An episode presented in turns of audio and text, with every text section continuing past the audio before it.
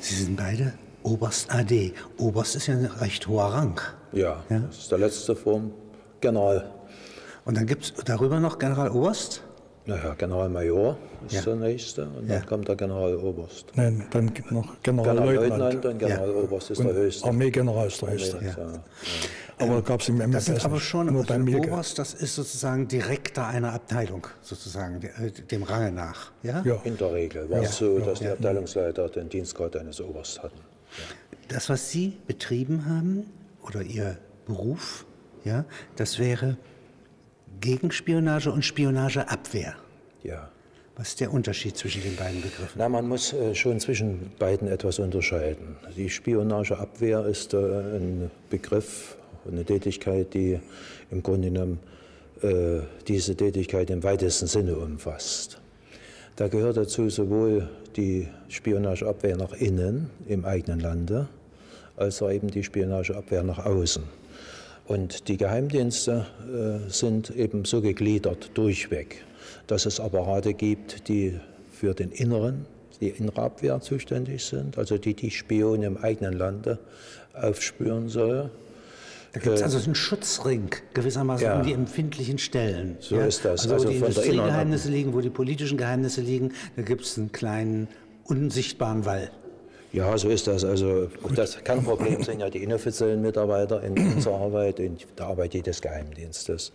Und dort, wo eben besonders zu schützende Geheimnisse sind, aber natürlich auch im Militärwesen, Wissenschaft, Technik, solche Dinge, wo es Interessen auch von außerhalb gibt, ja, wo das Land unmittelbar gefährdet werden kann in seiner Entwicklung.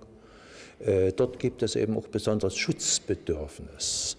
Also zum Beispiel bei uns in der DDR wie das auch in anderen Ländern ist, ist Frage der Außenpolitik, ist ein Bereich, der besonders schutzbedürftig ist, weil nicht nur vom Inhalt der Arbeit her, äh, sprich also Geheimnisse äh, dort konzentriert sind, sondern weil dort auch immer die Bedingungen für den gegnerischen Dienst des Angriffs besonders günstig sind, weil sich die Außenpolitiker im Ausland befinden, in der Regel in Ländern, wo es relativ leicht ist, diese äh, Vorgänge zu entwickeln, sie anzugreifen. Und insofern ist zum Beispiel das, Minister, ist das Ministerium für Auswärtige Angelegenheiten der DDR war direkt in der Hauptabteilung 2. Das, die Hauptabteilung 2 war die, der Bereich innere Abwehr.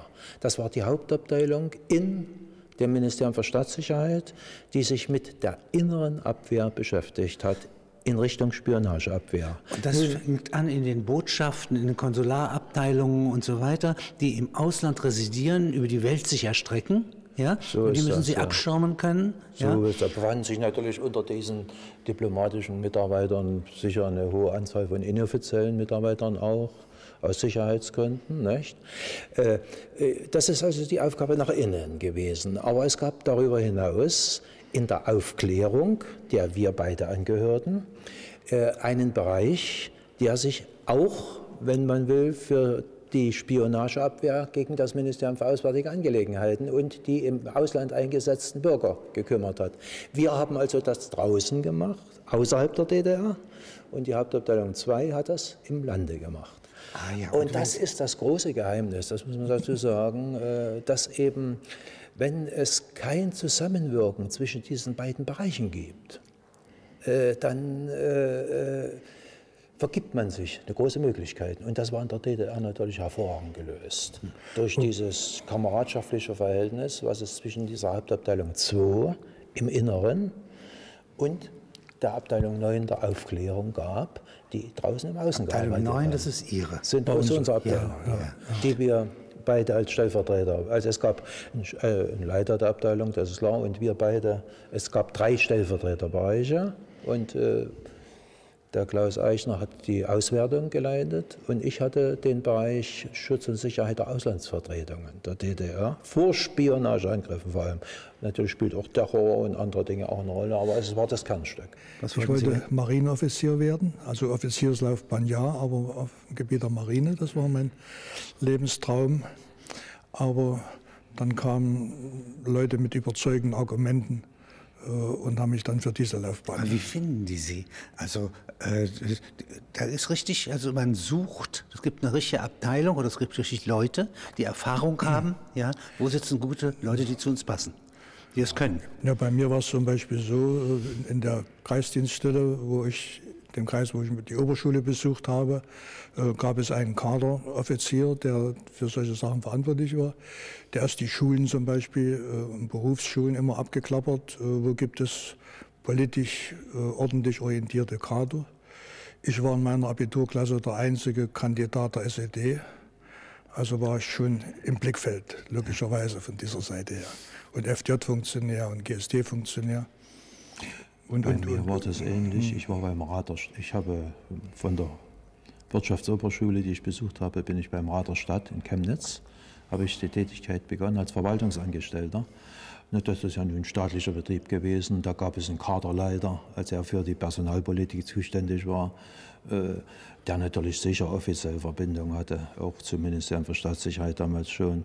Und äh, das war doch auch so eine, äh, sag mal, Ehrenaufgabe in der DDR dass man äh, Personen, Kader, wie wir sagen, zur Verfügung stellt für diese neue Aufgabe. Und äh, so ist eben, so gerät man dann sozusagen an einen Geheimdienst über diese äh, Beziehung. Ja. Aber Sie sind 56 schon, glaube ich, persönlicher Referent von Markus Wolf. Ja. Das heißt, relativ rasch. Ja, naja, hat also, doch wichtige Stellung, mit der man dann übrigens auch weiter wächst. Ja, also, doch, das hat mir ja. in meiner Entwicklung sehr geholfen. Äh, das äh, hing einfach so zusammen, ich bin äh, bei, in Chemnitz eingestellt worden. 1952 war ja die Verwaltungsreform in der DDR. Das heißt, die Länder wurden der Form nach aufgelöst und es gab die 16 Bezirke. Äh, da kann man heute drüber reden, ob es richtig oder falsch war. Es hatte ja auch eine Menge Vorteile gehabt. Und äh, 1952 war das Jahr, wo die Bezirksverwaltungen für Staatssicherheit, das heißt in jeder Bezirksverwaltung, in jedem Bezirk gab es auch eine Bezirksverwaltung für Staatssicherheit. Die wurden im Jahr 1952 in Verbindung mit dieser Verwaltungsreform aufgebaut und äh, da wurden natürlich eine Menge neue Leute gebraucht. Und deshalb wurde ich als Erster, weil ich äh, Karl Marx, also Karl Marx-Städter war, äh, bei, in der Bezirksverwaltung eingestellt. Wie heißt das Karl Marx? Schüler? Karl, Karl Marx Stadt. Äh, Karl Marx Stadt, natürlich Chemnitz, das ist Karl der Name. Stadt, ja. Ja, ja. Richtig, ja. Und äh, nachdem ich dort ein Jahr beschäftigt war, kamen dann natürlich wieder die Leute, die aus Berlin das war die Zeit, wo die Aufklärung äh, aufgebaut wurde und haben sich natürlich den Bestand angesehen. Wer ist denn da? Wie äh, beim Gartenbau. Also da so, so kommen ungefähr. die Gärtner aus Berlin und bauen sich ihre politischen... So wie das die ja. DDR im Sport gemacht hat. Ja. Unsere Trainer sind in den Kindergarten gegangen, die wussten genau, wenn ich einen Speerwerfer entwickeln will, muss er die und die Maße haben, muss er das Gewicht, die, also diesen Körperbau. Und so ist, ist, das bei uns auch gewesen. Die bei Ihnen geguckt. auch eine Frage der Zuverlässigkeit. Also Sie können nicht als junges Kind abgeworben werden so ist ja, das, vom ja. Klassenfeind. Also das heißt, hat einen Vorteil, Sie von Anfang dabei zu haben. Ja, und ich bekam dann die Aufforderung, das war ja damals noch sehr konspirativ alles, sehr geheim, mich mit einem Koffer am 1. Januar 1954 in Berlin einzufinden, mit der Bemerkung, dass ich einige Monate wahrscheinlich nicht in Karl-Marx-Stadt sein werde. Nun, da bin ich dahin gefahren und dort erfuhr ich, dass ich am gleichen Tag die Schule der Aufklärung besuche. Äh, jeder Schüler, äh, fast jeder, der, äh, jeder der neue äh, Kader, der in die Hauptverwaltung in Aufklärung gekommen ist, musste diesen Grundschullehrgang besuchen. Ein Jahr. Das war für uns sehr wichtig. Das ist, äh, wir haben da nicht nur Sprachen lernen müssen, sondern wir haben auch Autofahren gelernt. Wir hatten einen Ausbilder, wie benehme ich mich, wie ist man und so weiter. Denn wir sollen ja auf den Einsatz in, in der Bundesrepublik und in westlichen Ländern vorbereitet werden. Und äh, in diesem Jahr, äh, wo wir diese Schule äh, äh unter sehr konservativen Bedingungen mitten im Wald äh, erlebt haben, er kam natürlich oft auch als Lehrer. Lehrer waren ja unsere ersten Leiter. Wir hatten ja hervorragende Antifaschisten. Ja. Michael Wolf zum Beispiel, der ja schon Leiter des Dienstes war. Richard Stahlmann, der äh, ein äh, weltbekannter Kommunist war, der also während des Krieges viele Leute, vielen Leuten durch Dokumentation das Leben gerettet hat. Er war ja mit Wehner zusammen in Schweden. Richard Großkopf, der zwölf Jahre im Konzentrationslager war. Und andere. Und die sind als Lehrer dann schon aufgetreten äh, vor uns jungen Wie Leuten. viel in Ihrer Arbeit geschieht am Schreibtisch und wie viel geschieht an der Front, also außen? Reisen, gucken. Ich, ich denke mal, das hängt wohl auch äh, von der konkreten Aufgabenstellung Ja, ja, ab. Also ich bin die ersten zehn Jahre nach zwei Jahren Offiziersschule in einer Kreisdienststelle tätig gewesen, äh, in der Spionageabwehr. Äh, Ich war fast nur unterwegs. Äh, Die Bürokratie erforderte auch Schreibtischarbeit, aber die wird immer vernachlässigt im Interesse der Beziehung zu den Menschen und der Beschaffung von Informationen und so weiter.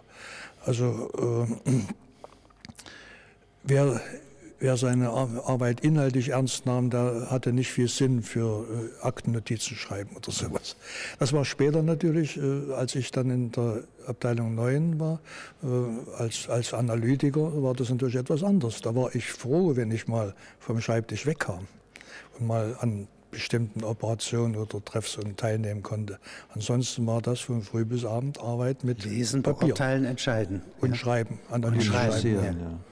Ja. Könnten Sie sich vorstellen, dass wenn unter Ihnen ein Temperament wie Balzac gewesen wäre, ja, und das sind ja doch so Romane, die vor Ihren Augen erscheinen, ja, das hat ja alles eine Handlung, nicht?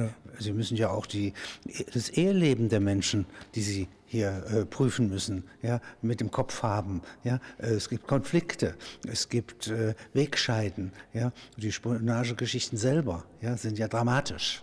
Ja? Ähm, d- d- könnten Sie sich vorstellen, dass der zum Beispiel da mal auch Romane geschrieben hat oder kurz Dokumentat Dokumentarromane oder so etwas? Dass es irgendeinen verdeckten Dichter gibt in Ihren Akten? Wäre das theoretisch denkbar?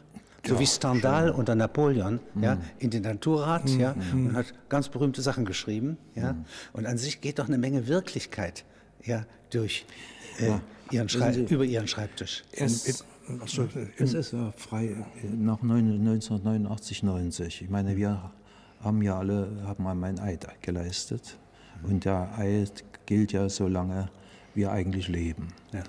Der Eid bezieht sich ja besonders darauf, dass wir jene Menschen, die mit uns zusammengearbeitet haben, Nicht verraten. nicht verraten, dass wir ihnen auch helfen, sie unterstützen, auch heute noch. Kann man keine Romane drüber schreiben. Kann man keine Romane drüber schreiben. Aber äh, es gibt eine andere Seite. Schauen Sie an, wir schreiben, wir sind ja jetzt dabei, die Geschichte der Hauptverwaltung A äh, aufzuschreiben. Unser Buch Konterspionage ist der fünfte Band. Das heißt, es gibt schon vier Bände. An allen Bänden sind wir beide beteiligt. Wir Also nicht der Sieger soll die Geschichte schreiben, ja, sondern es gibt auch die Fähigkeit, Sie können auch schreiben. Ja, sicher, ne, das ist, wir haben es erlebt. Also, äh, wir können es besser wahrscheinlich als jene, die die Akten verwalten heute. Was wollen die mit den paar, Ka- paar Karteikarten und ein paar Papier? Wir, wir waren dabei. Nicht? Und das ist, das ist auch das große Problem der Zeitzeugen, was uns ja, wir werden ja nicht als Zeitzeugen anerkannt. Das ist das Problem.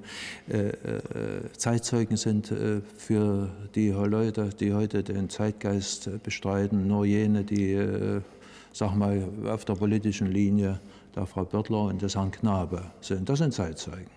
Und dazu gehören eben auch die sogenannten Opferverbände und was es da alles so gibt.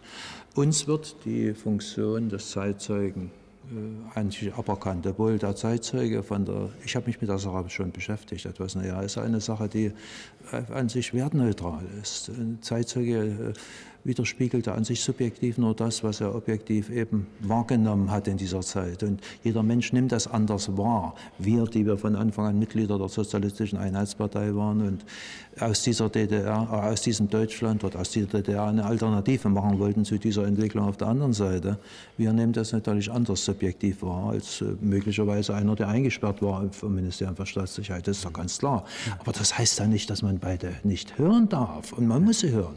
Und man muss sie streiten lassen. Nicht? Äh, Das ist das Problem. Zu Ihrer Frage vielleicht nochmal, in- inwieweit man sowas auch von der anderen Seite künstlerisch und so weiter bewerten sollte. Wenn Sie äh, sich dieses Buch Kunterspionage ansehen, wir haben deshalb bewusst äh, konkrete Vorgänge äh, dargestellt in ihren Zusammenhängen. Äh, die meisten von ihnen leben noch. Wenn man bereit wäre, mit solchen äh, Menschen, äh, sagen wir mal, ganz unvoreingenommen, äh, als sie als Geschichtssubjekte und Objekte betrachten, äh, mal zu äh, zu darzustellen. Also würden, Sie würden viele, viele Sachen finden, Konfliktfelder, die gewesen sind, äh, Probleme, die Sie auch in der Zusammenarbeit mit uns hatten oder in der politischen Bewertung. Äh, mir hat Rainer Rupp zum Beispiel mal in einem Gespräch gesagt, er wäre, er wäre wahrscheinlich einer der aktivsten Dissidenten in der DDR gewesen. Äh, aufgrund seines, äh, seines Wissensstandes und, und so weiter. Und, äh, also von Familien über berufliche Entwicklung, äh, die Probleme, zum Beispiel, dass man sich seinen Umgangskreis anders auswählen muss, äh, als man das unter normalen Lebensbedingungen machen würde, sind auch Konfliktfragen. Ja.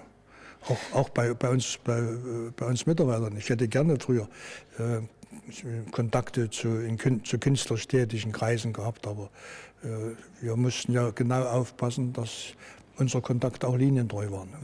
Und durchsichtig, transparent vor allen Dingen. Ja. ja? Nicht? Ja, also, ja, Selbst wenn sie linientreu waren, durften sie nicht irgendwie äh, unter einen Verdacht geraten. Ja? So Man stelle sich bloß mal, äh, sag mal dieses, diese Konfliktfelder vor, was unsere Ehefrauen betrifft. Äh, wir standen ja auch der, in der Pflicht, unsere Ehefrauen aus unserer Arbeit fernzuhalten, also sie nicht wissen zu lassen, was wir tun und wo wir hingehen.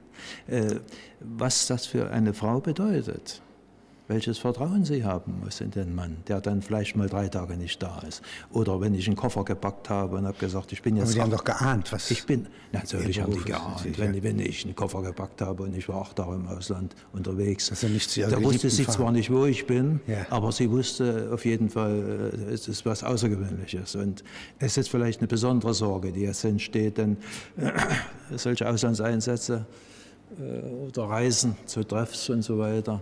Sie sagten das vorhin, Schreibtisch und äh, äh, aktive, also operative Arbeit. Äh, manche haben auch, glaube ich, falsche Vorstellungen über sagen wir mal, die Arbeit eines Geheimdienstmitarbeiters, speziell auch was die Aufklärer betrifft. Eigentlich ist das, was wir getan haben, die vielen Jahre, eigentlich die Arbeit mit Menschen nicht so sehr im eigenen Apparat, natürlich auch, das spielt eine große Rolle. Äh, man braucht treue Kampfgefährten, äh, man kann keinen Verrat, äh, siehe Stiller und andere, dulden. Aber die Frage des Erfolgs in der Arbeit, in der Aufklärungsarbeit besonders, ist vor allem ein Problem des Verhältnisses zwischen dem Führungsoffizier, also von uns, die wir das waren, und dem inoffiziellen Mitarbeiter, der die Arbeit machen musste. Also zum Beispiel, wenn Sie den Führungsoffizier sehen von Rainer Rupp. Also dass Rainer Rupp so einen Riesenerfolg hat und eine solche Position hat, das können Sie am Führungsoffizier schon erkennen. So ein Kerl ist das, ja. Wenn Sie jetzt losreisen mit Ihrem Koffer von zu Hause weg, ja. ja äh, wie kommen Sie überhaupt ins Ausland? Na, wir hatten ja schon seit 73. DDR diplomatisch anerkannt worden, durchgängig. Ja, ja, genau. Wir hatten vorher schon äh, Möglichkeiten. Äh, wir sind durchgängig mit äh, Diplomatenpässen der DDR gereist, unter anderem Namen natürlich. Und waren auch immer in Verbindung dann mit der Botschaft, wo ja zum Teil auch unsere Genossen gewesen sind. Also wir hatten ja fast in allen Vertretungen Sicherheitsbeauftragte, wir hatten in vielen Vertretungen Residenturen und so weiter und so fort. Obwohl die erste Zeit, muss ich sagen, also ich bin mal in der arabischen Welt unterwegs gewesen, zu Treff mit einem wichtigen Mann, als wir noch diplomatisch nicht anerkannt waren, bin ich auch mit einem westdeutschen Dokument gereist. Ja.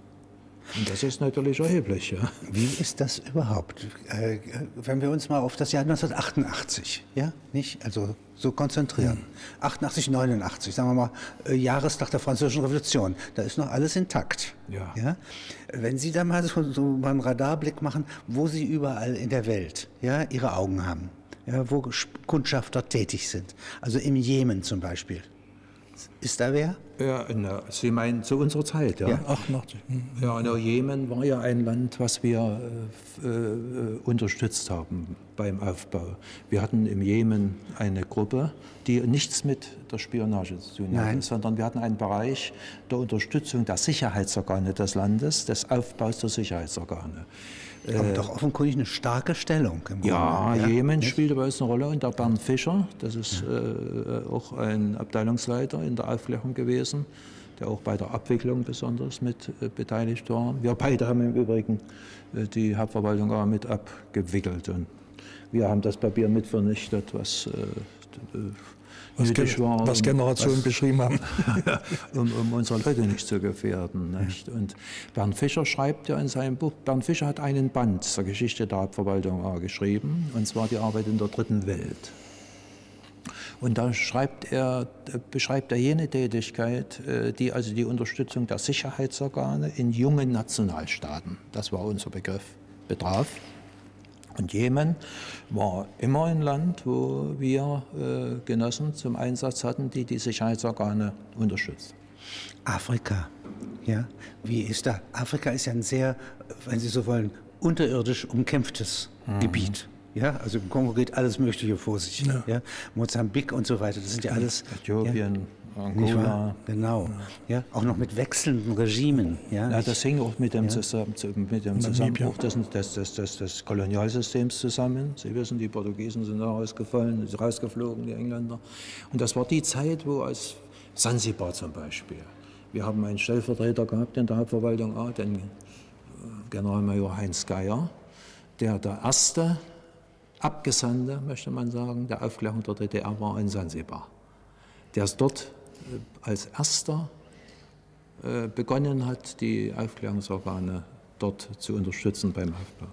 Man kann doch sagen, dass eine kurze Zeit lang, ja, nicht, äh, sozusagen Sie ein globalisiertes Netz von Augen hatten, ja, nicht, und eigentlich sozusagen als Einzelorganisation, die meisten Länder interessieren sich ja gar nicht für die übrige Welt. Ja, Das nicht? ist erfreulich, ja, ja. Aber hier war eigentlich ein recht universales Interesse, ja, nicht an den Zentren, ja, und das war auch relativ vollständig. Kann man das sagen als Leistungs? Vielleicht sogar, Nachweis? et, äh, vielleicht sogar etwas äh, zum Überheben für, das, äh, für die Größe und die Kraft, äh, politische, wirtschaftliche Kraft der, der kleinen DDR. Äh, wir haben auch für andere Partner aus dem sozialistischen Lager äh, solche Aufgaben mit Die übernommen. Augen waren besser als die Muskeln, ja, und der das Verdauungstrakt. könnte man so sagen, ja. Schauen Sie Chile an, das ist das beste Beispiel. Nach dem Sieg Allendes, nicht, im Jahr 71, die DDR, ein relativ kleines Land, Ja. hat die meisten Kredite gegeben von den Sozialisten, mehr als die Sowjetunion. Wir haben noch 1972 50 Millionen Dollar den Chilen zur Verfügung gestellt zum Aufbau. Und wenn Sie gesehen, die wichtigsten die Traktoren und landwirtschaftlichen Maschinen und so weiter sind ja dafür gekauft worden. Äh, Also die DDR hat da wirklich sehr viel, sehr viel getan, um diesen jungen Staaten zu helfen. Und das ist natürlich auch eine Frage des Nationaleinkommens und des Aufkommens, was wir hatten. Nicht? Das äh, muss man sich heute noch wundern. Also ich, ich habe noch so ein letzter Rest von Internationale, ja, nicht? Es steckt da in der DDR drin. Die war da am konsequentesten. Ja, das ja? ist heute noch, Ja? muss ich Ihnen sagen. Was denken Sie, wie die chilenischen Freunde heute noch über uns denken, die, denen wir 1973 geholfen haben, als der Pinochet die Leute ermordet hat?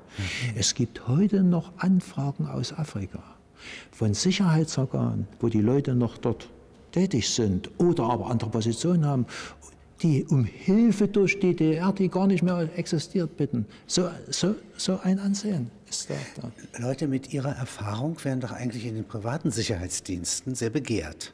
Ja? Also es nimmt ja immer mehr zu, dass also äh, Portoianer ja, oder äh, sozusagen private Sicherungsunternehmen, ja. nicht? Äh, Im Irak, in Afghanistan, die Präsidentenwache ist privat, ja. Nee, ähm, wenn es um die Verkorkung des Pamir geht gegen Opium, ja, nicht? Dann würde doch die Erfahrung aus dem Harz und so weiter, ja, wirklich was nützen. Das heißt, äh, da gibt es keine Abwerbungsversuche oder so etwas. Also ich Würden Sie auch nicht machen. Also ich würde mal sagen, Sie, Sie müssen Sie davon würden ja ausgehen, jetzt kein Schädchen mehr. Ja, Nein, nein, also nein, ich, nein, ich kenne auch niemanden. Sie müssen davon ausgehen, dass äh, nach 1990 ja eine das sehr weit ge gestreut war. Also jeder der ehemalige Mitarbeiter des MFS suchte eine neue Tätigkeit. Viele haben zum Beispiel Sicherheitsdienste in Deutschland Wach- und Sicherungsdienste schossen in die äh, Blüten auf. Äh, Werkschutz. Und, äh, Werkschutz ja. im äh, Jedes Sinne. Finanzministerium ist interessiert, mal Liechtenstein mal kurz auszuspionieren. Ja, das nicht, ja alles. Nicht, schon, nicht so als Spionageauftrag, sondern eben als äh, Sicherheit. Tätigkeit Beratung, Sicherheit, unter, ja. Abwehr. und, unter ja. Nutzung der, der Erfahrung. Das, ja. Äh, und es gab auch wir waren ja blockiert bezüglich der Tätigkeit im öffentlichen Dienst, aber wer das Glück hatte, dass äh, größere Konzerne, auch internationale Konzerne, auf ihn aufmerksam wurden. Äh, Mitarbeiter des MFS wurden von dort sehr gern genommen, mit dem ganz klaren Argument, also wir wissen, ihr seid zuverlässig, äh, seid konstruktiv in eurem Denken, im Herangehen. Wer das Glück gehabt hat, der hat dann auch einen, einen recht guten Weg nehmen können. Es sind auch wenige. Muss es sind wenige. Es sind wenige. Andere, andere haben ihre ganze Dippeldappel durch die Arbeitsämter mit allen Umschulungsversuchen und sonst was. Also für viele war 89, 90 auch wirklich eine Zäsur, die das Leben künftig bestimmt hatte. Diese, diese, es hieß ja damals Stasi in die Produktion. Äh, viele, die das gemacht haben, die sind dann nach kurzer Zeit auch wieder ausgeflogen aus der Produktion. Ja. Äh, also äh, das war schon, das war eine. Ich habe jetzt mit einem Genossen mitgesprochen, der mir sagte, also äh, jetzt kann er ja darüber sprechen, aber hat wirklich in dieser Zeit auch daran gedacht, mit seinem Leben ein Ende zu machen. Ja. Herr Eichner, Sie waren spezialisiert auch auf Geheimnisse der USA. Ja. ja. Und Sie sagen aber, da hatte man keine so große Chancen, ja, weil das war die Domäne des KGB, der Russen. Ja. Oder was war der Grund? Ähm, wir hatten keine, ähm, keinen direkten Zugang zu CIA-Mitarbeitern. Also wir haben verschiedene äh, Versuche unternommen, äh, CIA-Mitarbeiter zu werben. Das ist uns als äh, Aufklärung der DDR nicht gelungen. Aber wir haben über andere Wege, über andere Quellen eine ausführliche und gut fundierte gut fundiertes Wissen über die Gesamtstruktur der Intelligence Community der USA gehabt.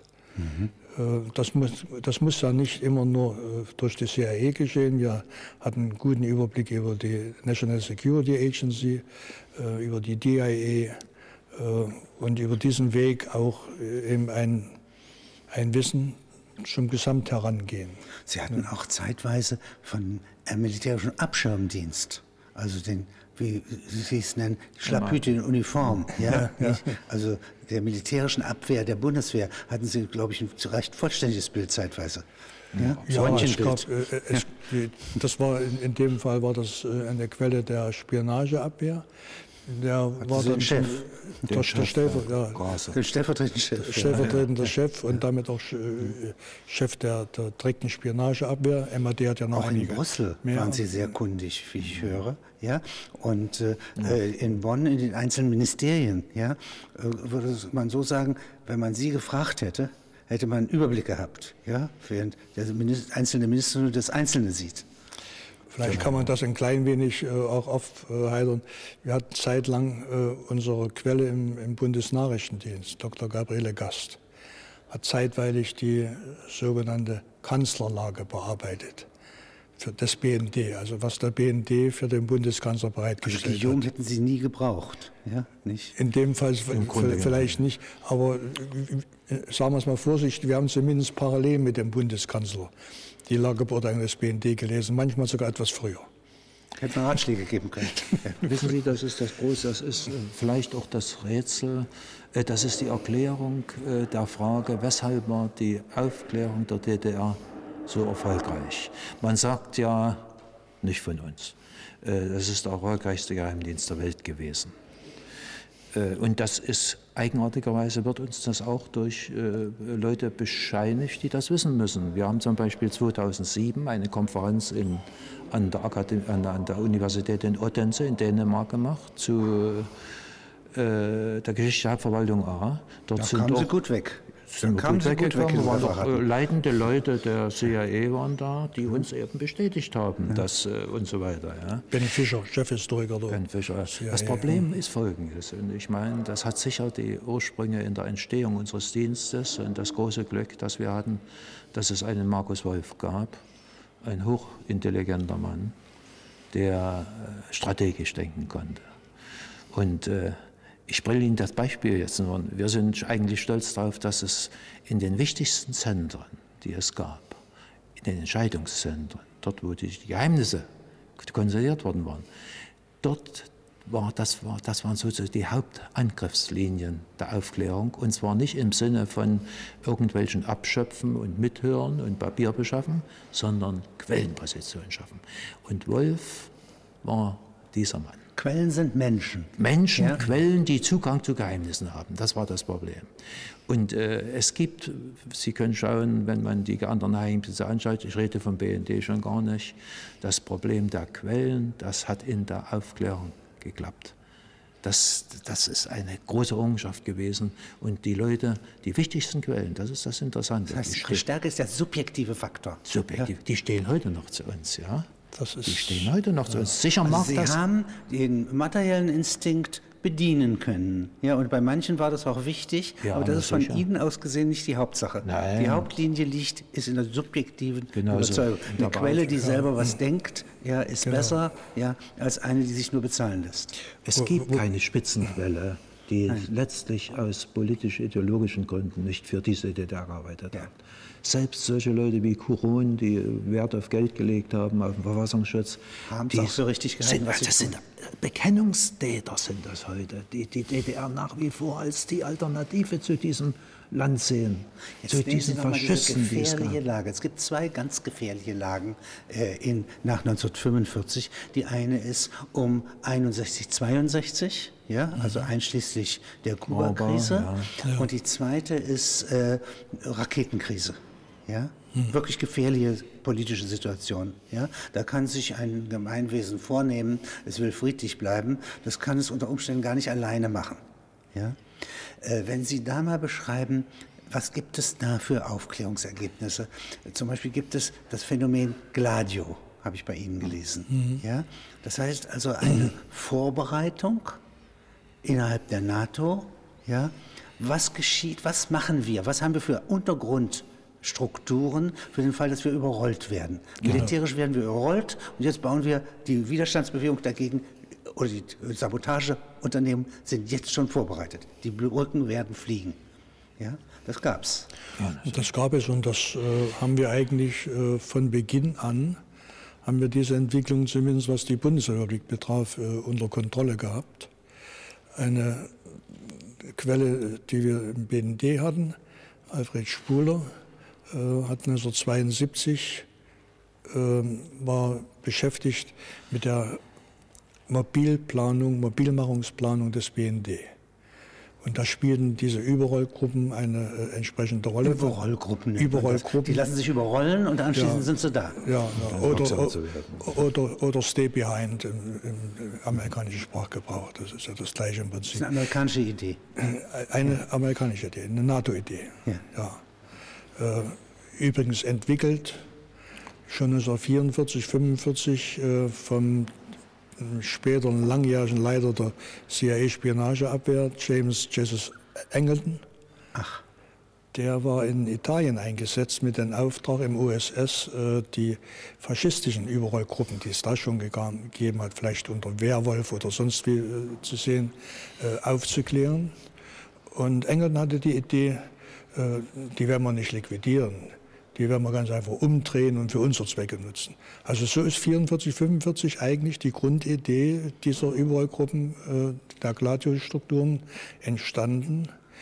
In der BRD war es eindeutig beim BND angesiedelt, direkt im, im Bereich DDR-Militäraufklärung angesiedelt.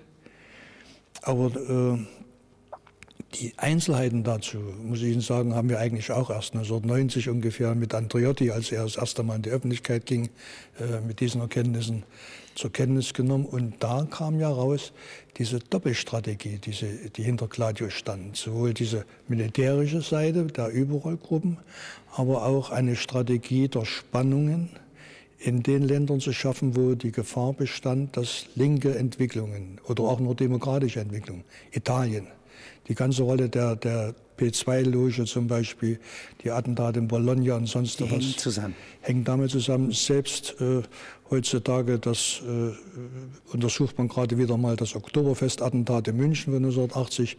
Auch das wird ja eingeordnet, richtigerweise, glaube ich, in diese Gladio-Aktivitäten. Es gibt da auch eine Entdeckung von Ihnen in Brüssel, in der NATO, ja, dass sozusagen Fragen des Enthauptungsschlages, ja, noch 87, glaube ich, oder 88, also während der Perestroika. 86. 86 ja. geprüft werden. Das ist schon Perestroika. Ja ja. Ja, ja, ja. Und da wird geprüft, kann man die Nervenzentren, einschließlich des Generalsekretärs der äh, UdSSR, ja, ausschalten, ja, und dann mit dem Übrigen, alles Übrige lähmen, hm. elektronisch lähmen, ja, und genau. dann sozusagen einen Blitzkrieg noch einmal versuchen. Wobei das war keine äh, Planung in Brüssel, das war eine originär amerikanische Planung. Die äh, Regierung hat damals eine Spezialistengruppe von ungefähr 30 äh, Spezialisten der elektronischen Kampfführung und, und, und moderner Waffensysteme zusammengezogen äh, und hat diese Studie erarbeiten lassen, Kenobi Wing. Ähm, das Interessante, historisch vielleicht wirklich einmalig ist, dass unsere Quelle, die wir beim amerikanischen Dienst hatten, Angehöriger dieser Spezialistengruppe war. Also einer von 30 von, war von, Ihnen. Von mit. Ja. Jetzt mal die Charaktereigenschaften. Ja? Äh, Im Grunde kann man sagen, dass das Persönlichkeitsprofil, ja, das so eine Institution herausmändelt. Ja. ja? Ähm, das kann man beschreiben. Das ist auch eine Sache der Historie. Ja? Und so wie römische Kaiser einen bestimmten Charakter entwickeln, ja, nicht? so gibt es hier etwas, was nicht dem Beamtenbild entspricht. Ja? Äh, nicht bürokratisches, gleichzeitig aber Kontinuitäten entwickelt. Also gewissermaßen äh, ein eigentümliches Idol verwirklicht, ja? eines Funktionsträgers, wie Max Weber meinetwegen, ja? Hm. ihn vor Augen hat. Ja. ja. Wenn Sie mal beschreiben die Tugenden, die Eigenschaften, die Sie honorieren würden bei Ihren Kollegen, also wenigstens in der Spitzengliederung. Was müssen die sein, außer dass sie treu und zuverlässig und Marxist sein müssen? Äh, die, Ihre Frage hat mich angeregt, denn genau diese Quelle, diese amerikanische Quelle, über die wir soeben gesprochen haben, ähm, den haben wir versucht im Sinne der äh, preußischen Bürokratie äh, und unserer, Vorschriften auf Sicherheitsprobleme und Verhaltensweisen aufmerksam zu machen. Da hat gesagt, Jungs, überlasst das mir. Ihr habt doch keine Ahnung, wie das in den Objekten aussieht. Ich brauche von euch eine, eine Sporttasche äh, mit einem doppelten Boden. Da haue ich verschwitzte Sportsachen rein und da gehe ich im Objekt aus und ein. Äh, alles, alles andere mache ich. Das passt überhaupt nicht in die Dienstvorschriften und, und, und, und theoretischen Vorstellungen ähm, bei uns äh, über eine disziplinierte Quelle. Das ist natürlich eine Ausnahmesituation, aber das muss man zumindest akzeptieren, dass solche Menschen auch einen äh, ganz eigenen Charakter haben und eigenständige Persönlichkeiten sind, äh, die ich nicht in eine äh, vorge vorgegebene Richtung pressen kann. Das, das ja waren alle eigentlich, alle ja. guten Quellen waren solche ganz exzentrischen Persönlichkeiten. Das ist doch interessant. Und äh, also Disziplin ist eigentlich das Ideal. Das wäre ja, die Tugend. Ja, ja, Und die kommt nicht so oft vor. Ja, nicht? Und jetzt gibt es, äh, wie weit gingen Sie, wenn Sie merken, der äh, hat ein Interesse für Frauen? Einmal gibt es so eine Quelle von Ihnen, ja, die sollte eine Frau äh, also sollte eine Frau bekommen, hm. die seiner Sicherheit dient und so weiter. Und jetzt nimmt er aus Kuba eine Anti-Castro junge Frau, in die er sich höllisch verliebt. Ja, ja nicht? Mhm. So ist ja? das gewesen. Vorgang presst. Ja, presst. Mhm. Und das macht die Sache schwierig. Aber da gehen Sie zunächst mal mit einer gewissen Toleranzbreite ran. Naja, also äh, vor der Toleranz kam natürlich die Disziplin. Das ist klar. Es, ist, ja. es hätte keinen wichtigen Vorgang gegeben in der Entwicklung, der, äh, sag mal, nicht nach bestimmten Normen und äh, Notwendigkeiten sich entwickelt hätte. Ja. Und wenn Sie das mal anschauen, wenn Sie zum Beispiel Dr. Gabriele Gast, die diese Spitzenposition im Bundesnachrichtendienst hatte, äh, die, äh, wir haben gesagt, sie hat Blickfeldarbeit gemacht. Sie hat sich ins Blickfeld des BND gestellt, um, damit man auf sie aufmerksam wird und sie eingestellt wird. Das ist ohne harte Disziplin gar nicht anders möglich. Äh, nicht? Und äh, äh, so ist das natürlich auch bei anderen Beispielen. Äh, wissen Sie, die Tätigkeit eines Aufklärers, sowohl wenn er vor Ort ist, als auch wenn er zu Hause ist, die verlangt einfach einiges ab. Wenn man ein Verhältnis zu Frauen aufnimmt, die der Arbeit dann äh, zuträglich ist, dann ist das Methode. Wenn ein Mitarbeiter der Zentrale die Frauen regelmäßig wechselt, dann kann das gefährlich sein. Und dann blenden Sie sozusagen ganz vorsichtig aus. Ja, dann kann das gefährlich sein. Nicht zum Beispiel Stiller ist ein solches Beispiel, ja. Äh, der seine eigene Frau geschlagen hat, der seine Kinder äh, missachtet hat und der dann Verhältnisse angefangen hat mit anderen Frauen äh, und dann an eine BND-Agentin geraten ist, die ihn letztlich dann auch gedippt hat. Das ist eben gefährlich. Wir haben Leute in, in, in Schweden zusammengeführt und verheiratet mit, mit Priestern und mit allem drum und dran, wie sich das gehört. Wenn das notwendig ist, muss das gemacht werden. Und in der Regel ist so, äh, es ist auch so, schauen Sie die ganzen Geschichten, die es gibt um die sogenannten äh, äh, Romeo-Fälle. Wenn sie es nicht gelingt, eine solche Frau so ins Vertrauen äh, zu entwickeln und äh, ein solches Vertrauen zu schaffen, sie werden keine Quelle gewinnen aus dieser Frau. Die wichtigsten Quellen, die wir als Aufklärung hatten, haben in der Regel auf der politisch-ideologischen Grund, auf der Erkenntnis der Notwendigkeit. Und auch die Liebe muss dafür. ein Weg sein, ja? Die Nicht? Liebe ist ein Weg, äh, natürlich. Sogar ein Transfer, ja? So für Ideen. Was wir getan haben, äh, war für uns wirklich, wir sind mitverantwortlich mit vielen anderen, äh, dass kein Krieg wieder ausbricht oder dass der Kalte Krieg nicht in einen heißen. Äh, Wo sind Sie am 30. April 1945? in Altenburg, Thüringen, in der Staatsstadt. Äh, und zwei, drei Tage vorher rollten die amerikanischen Panzer bei uns in die, in die Stadt hinein. Was haben Sie gemacht? Können Sie sich entsinnen? geguckt? Geguckt, natürlich, ja. Wurde das äh, Proviantamt gestürmt? Wie alt warst du denn da? Sechs, sechs Jahre. Jahre. Sechs Jahre. äh, äh, beim äh, das Proviantamt, wir hatten in Altenburg eine große Kaserne, ähm, die Lager wurden gestürmt. Die familieninterne Story dazu ist, dass mein Vater Bein amputiert und so weiter, diese, diesen Weg gegangen ist, quer durch die Stadt. Alle haben Mehl oder Zucker weggeschleppt. Mein Vater hat ein Paket Tabak die großen Karton. Ja, das, war, das war, das war was. später das dann. War was. Kann man auch vertauschen. Ja, ja, das, das war das ist dann mehr wert als das Paket Tabak. Ja. In, in, in, eine gute Währung. Also, ja, wir haben es selber gemacht. Ja. Und ich war ja damals schon zwölf Jahre. Wir sind in Chemnitz zweimal hintereinander ausgebombt worden. Äh, also ich will mal so sagen, wir haben den Krieg, äh, haben alles verloren. Mein Und Vater, jetzt mal genau 30.04. Na, das ist, also was da genau, da kann ich mich nicht mehr erinnern, was das war. Aber es war die Zeit, wir sind äh, 45 ausgebombt, im Februar zweimal.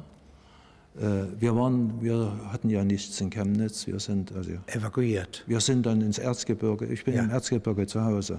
Dort hatten wir noch so ein bisschen Verwandtschaft und dort äh, haben wir unsere Zelte. Also auf dem Land? Auf dem Land, erlebt, also ja. ein halbes Jahr ungefähr ja. und dann sind wir wieder runter. Ja. Äh, gab ja auch keine Arbeit. Also äh, das war der harte Winter. Ich weiß nicht, ob Sie sich noch erinnern können. Dass, äh, es gab nichts zu heizen. Ja. So. Also ein Stück Elend haben wir damals schon erlebt, äh, äh, auch. Und das hat natürlich irgendwie uns ein bisschen geformt. Also wenn es überhaupt in, für uns etwas gab, wir sagen ja immer, die Hauptverwaltung A, die Aufklärung, das Ministerium für Staatssicherheit insgesamt hat einen Beitrag zur Haltung des Friedens geleistet. Das ist, Klaus sagt ja, das ist ein Beitrag gewesen.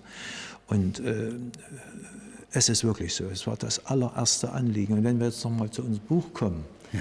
Äh, wir Steht haben, ja drin, wenn Sie zehn Jahre früher ja, Ja. angefangen hätten. wäre es ja, erfolgreicher noch gewesen. Aber wir Diese, haben, diese Arbeitsrichtung. Ja, also genau. ja, eine Eins haben sie sowieso jetzt sozusagen unter den Geheimdiensten, aber dann werden sie noch besser noch und besser, wirksamer und so weiter. Und jetzt könnte man natürlich